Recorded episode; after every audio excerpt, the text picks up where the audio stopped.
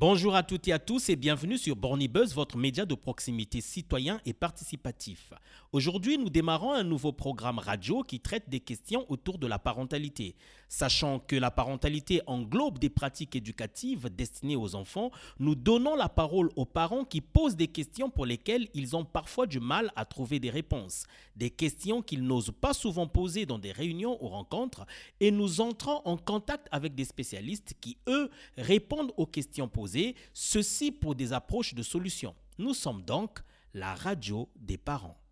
Notons que les interviews avec les parents se font de façon anonyme. Pour ce premier numéro, nous l'appellerons Toussaint. Nous l'avons rencontrée il y a quelques semaines, nous lui avons tendu notre micro, elle a posé une question et elle attend de nos invités des réponses. Nos spécialistes sont Marie-Cécile et Maxime, tous membres de l'association La Puce à l'oreille. Rappelons que La Puce à l'oreille est une association des gens qui travaillent ou ont travaillé avec des enfants et leurs parents. Bonjour à nos invités. Bonjour. On va commencer euh, par euh, Marie-Cécile, j'y arrive. Alors Marie-Cécile, moi je suis, j'étais orthophoniste.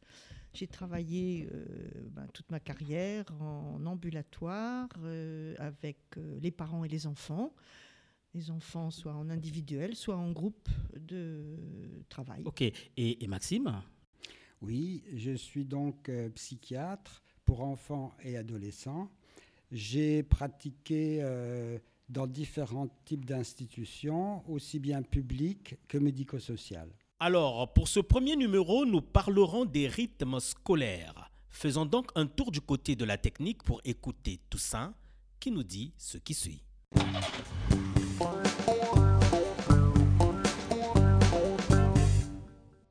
sur le rythme scolaire. Moi, je trouvais que le rythme scolaire n'était pas trop adapté.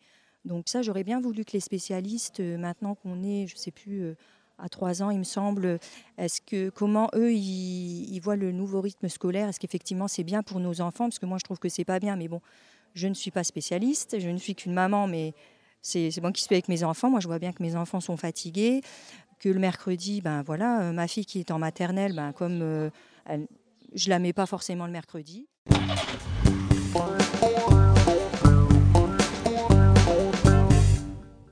Oui, l'équipe euh, de Bornibus a donc rencontré Toussaint. Alors Toussaint trouve que les rythmes scolaires ne sont pas bien adaptés. Et comment les spécialistes voient-ils ce nouveau rythme scolaire?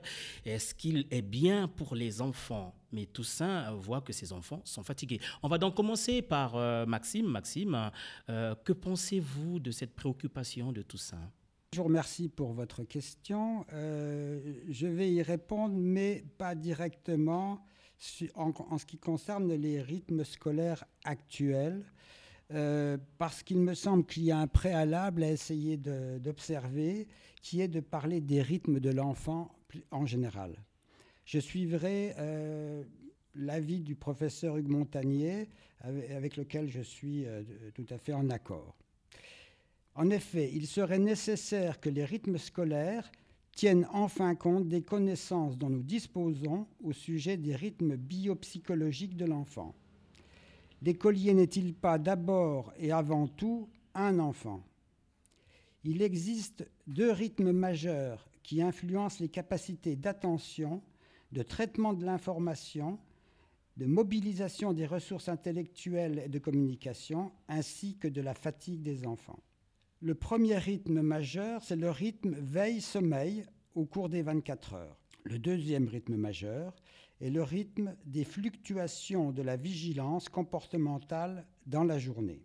Je vous donne euh, une sorte d'exemple. Au cours de la matinée scolaire, la durée maximale de mobilisation des capacités d'attention et de traitement de l'information qui sont tributaires de l'état de vigilance de l'enfant peut être estimée à deux heures environ chez les enfants de 6 à 7 ans. Elle est de 2h30 à 3 heures dans les autres classes de l'école élémentaire. Il faut noter que la non-vigilance des enfants scolarisés est particulièrement accentuée, fréquente et durable chez les enfants qui souffrent d'une mauvaise qualité du sommeil nocturne, donc qualité du sommeil, durée du sommeil insuffisante, ou encore sommeil perturbé par les événements insécurisants qu'ils ont vécus et vivent au quotidien. Par ailleurs, les enfants qui cumulent des déficits de sommeil et l'insécurité affective apparaissent peu vigilants et peu attentifs tout au long de l'après-midi, parfois dès la fin de la matinée. On l'observe surtout dans les écoles des zones d'éducation prioritaire. Tout ce qui vient d'être dit au sujet des rythmes biopsychologiques devrait être pris en compte par l'éducation nationale. En France, l'aménagement du temps scolaire ignore ces rythmes. La journée est trop longue, c'est la plus longue d'Europe. Et les plages pédagogiques qui nécessitent beaucoup de concentration intellectuelle ne coïncident pas toujours avec les temps forts de la vigilance de l'enfant. Pour donner une chance de réussite à tous les enfants, la durée et l'organisation des journées scolaires devaient être modifiées en fonction de l'âge et des particularités empêchantes qui contrarient les apprentissages. Il faudrait de nouvelles stratégies d'accueil, des aménagements de temps et d'espace appropriés et des conceptions flexibles de la pédagogie. On pourrait avoir de vraies semaines scolaires de cinq jours avec des journées allégées, moins stressantes et anxiogènes, mieux structurées et structurantes. Pour ce qui est de la journée du mercredi, le temps du matin consacré à l'enseignement de différentes matières pourrait varier de 2h à 2h30 selon l'âge de l'enfant. Ainsi, la fin de la matinée pourrait être consacrée à la préparation des temps de l'après-midi qui se réaliserait en collaboration avec la mairie, les associations, les clubs, les parents euh, volontaires, etc.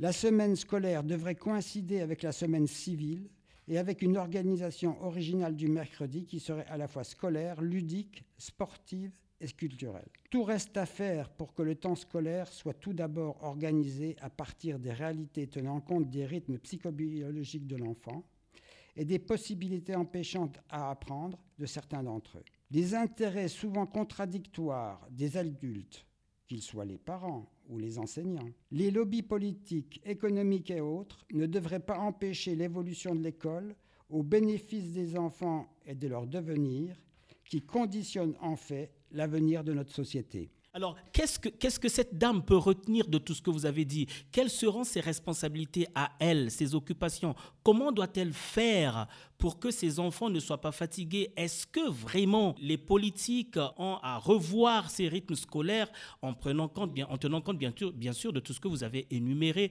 pour que les enfants soient moins fatigués et aient des capacités assez importantes? Euh, oui, de toute façon, donc il faudrait des gros, gros changements au niveau de l'éducation nationale pour respecter les rythmes de l'enfant. Et donc, est-ce que c'est... Et les rendre opérationnels. Est-ce que c'est une façon pour vous de dire que ces rythmes scolaires ne sont pas bien? Non, ils ne sont pas adaptés, sont pas adaptés.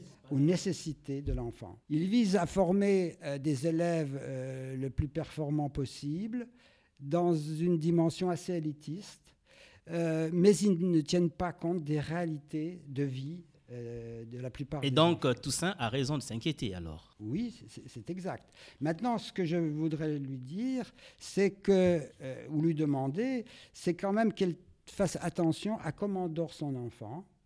Est-ce que les rythmes à la maison sont des rythmes qui lui conviennent, et en fonction de ce que j'ai pu dire, qu'il ait suffisamment de sommeil, un sommeil apaisé, réparateur. Et puis d'autre part aussi que s'il y a des problèmes de sommeil, il faut faire très attention à l'utilisation des écrans avec les enfants petits. Marie-Cécile va rebondir là-dessus. Marie-Cécile, qu'est-ce que vous en pensez? Euh, Maxime m'a pris mes idées, alors je lui laisse quand même un petit peu. Mais euh, moi j'avais envie de réfléchir sur ces enfants fatigués. Oui. Quand on entend les enseignants, surtout en maternelle et dans les premières classes d'élémentaire, les enfants sont tout le temps dans le bruit, mais ils ne savent plus être calmes, ils ne savent plus être silencieux. Et euh, les enseignants passent beaucoup de temps à faire des tranches de travail de, de 20 minutes parce qu'après ça ne va plus. Donc je crois qu'il y a beaucoup d'enseignants qui cherchent quand même des solutions très concrètes aux problèmes qui se trouvent à l'école avant que les grandes transformations nous arrivent. C'est peut-être pas pour demain, parce qu'il y en a quand même beaucoup déjà des essais. Mais les enfants fatigués, moi je suis sensible à ce que dit Maxime, euh, s'ils sont à la maison tout le temps avec du bruit, tout le temps avec la télé, tout le temps avec la radio, tout le temps, après ils ne savent plus être dans le silence, donc ils savent plus se concentrer. Ça, c'était le Donc il y a une certaine responsabilité des parents. Une attention en tout cas. Une attention surtout. Être sensible à ça. Euh, je crois qu'un enfant, il peut travailler dans le bruit quand il, quand il a des devoirs à faire, des choses comme ça. Il peut travailler dans le bruit mais ils ne travaillent pas de la même manière que s'il y avait... Mais il y a des enfants visuels, auditifs, qui peuvent travailler dans le bruit, et bien travailler d'ailleurs. Ça fait quand même une fatigue une fatigue euh, neurologique, une fatigue euh, psychologique aussi, parce que quand vous avez un ramassis de bruit de toutes sortes en même temps que vous êtes en train d'étudier ou de revoir quelque chose, euh, c'est pas la même chose que si vous êtes dans un certain. Bon, il y a des enfants qui ont besoin d'un certain environnement, mais il y a quelquefois il y en a trop. L'autre euh, chose que je voulais dire, c'est que je pense que les parents doivent avoir confiance dans leurs enseignants, même si les enseignants sont coincés par, euh, par l'organisation de l'éducation nationale. Il y a quand même beaucoup d'enseignants qui se fatiguent beaucoup pour trouver des petites solutions, des petites solutions, mais c'est quand même des solutions. Et que je crois que c'est important de savoir qu'on peut aller parler avec ces enseignants, mais peut-être pas en arrivant et en disant Madame, euh, ma fille est trop fatiguée à l'école, parce que c'est rentré peut-être pas très diplomatiquement en relation avec la maîtresse, mais poser la question plus générale. Si les enfants sont fatigués, tous les enfants de la classe sont énervés, tous les enfants. Peut-être qu'on peut parler avec les enseignants. Il y a des associations de parents d'élèves, mais on peut aussi parler avec les enseignants. Tout ça, c'est elle qui dit que son enfant est fatigué, mais elle ne dit pas que les autres sont aussi fatigués. Non, mais peut-être qu'elle peut demander si d'autres enfants sont fatigués. Et peut-être qu'à ce moment-là, aller voir une maîtresse qui, qui constate que plusieurs enfants sont fatigués, ça permettra de réfléchir ensemble à une solution, plutôt que d'y aller chacun avec son enfant euh, et dire mon enfant est fatigué. Et puis la troisième chose, c'est que je crois que bon, les spécialistes ne savent pas tout, ne font pas tout. Euh, tout le monde est un peu savant, tout le monde peut croire à ce qu'il va chercher comme réponse. Et puis après, euh, si vraiment les enfants ne sont pas bien à l'école parce que ça ne va pas, parce qu'ils sont trop fatigués intellectuellement pour apprendre, là, il y a des, il y a des circuits qu'il faut accepter de, chercher pour aider son enfant qui ne va pas bien, qui ne suit pas, qui ne va pas bien. Voilà. On remarque que dans d'autres pays, c'est beaucoup plus intense, mais euh, les parents ne se plaignent pas, euh, sont peut-être satisfaits des rythmes scolaires. Pourquoi ici en France ça pose problème? Parce qu'on est des petits Français à l'heure. non, mais je crois que moi je ne sais pas bien. Moi je ne sais pas bien comment vont les classes dans d'autres. Euh, on a copié un peu sur l'Allemagne puisqu'on a simplifié l'après-midi par rapport à. c'est pas pour ça que ça va mieux on a copié, je sais pas, je, ne sais pas. Mais malgré tout, la durée journalière de temps scolaire est la, plus importante en France. Hein. c'est 6 heures par jour, 5 heures et demie de pédagogie, une demi-heure de récréation. on est les champions en toute catégorie en Europe hein, sur ce sujet-là. Oui, mais quand on dit pédagogie, il faut quand même voir aussi que les enfants font beaucoup de choses qui ne sont pas du scolaire comme on a fait. Il y en a, quand même des enfants qui sortent, qui vont visiter des endroits, qui font des enquêtes sur des thèmes, qui font. C'est plus, c'est pas le même type de travail.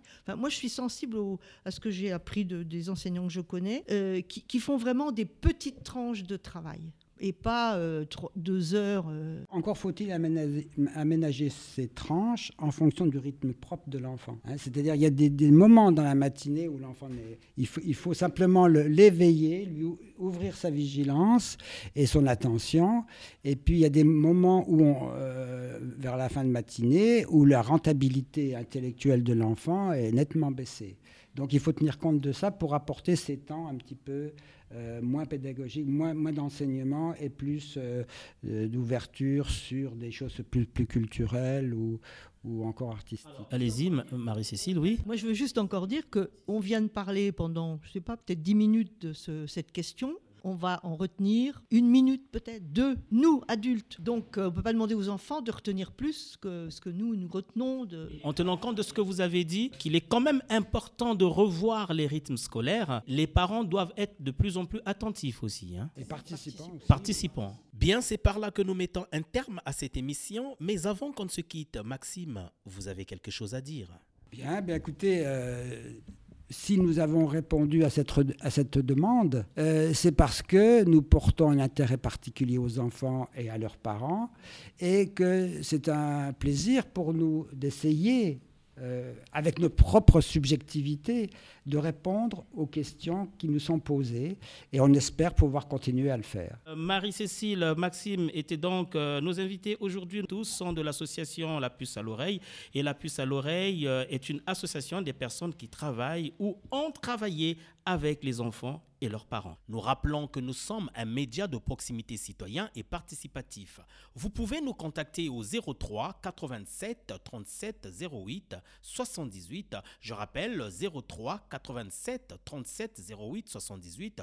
Nous pouvons également venir vers vous pour vous tendre notre micro afin que vous posiez vos questions et l'enregistrement se fera de façon anonyme.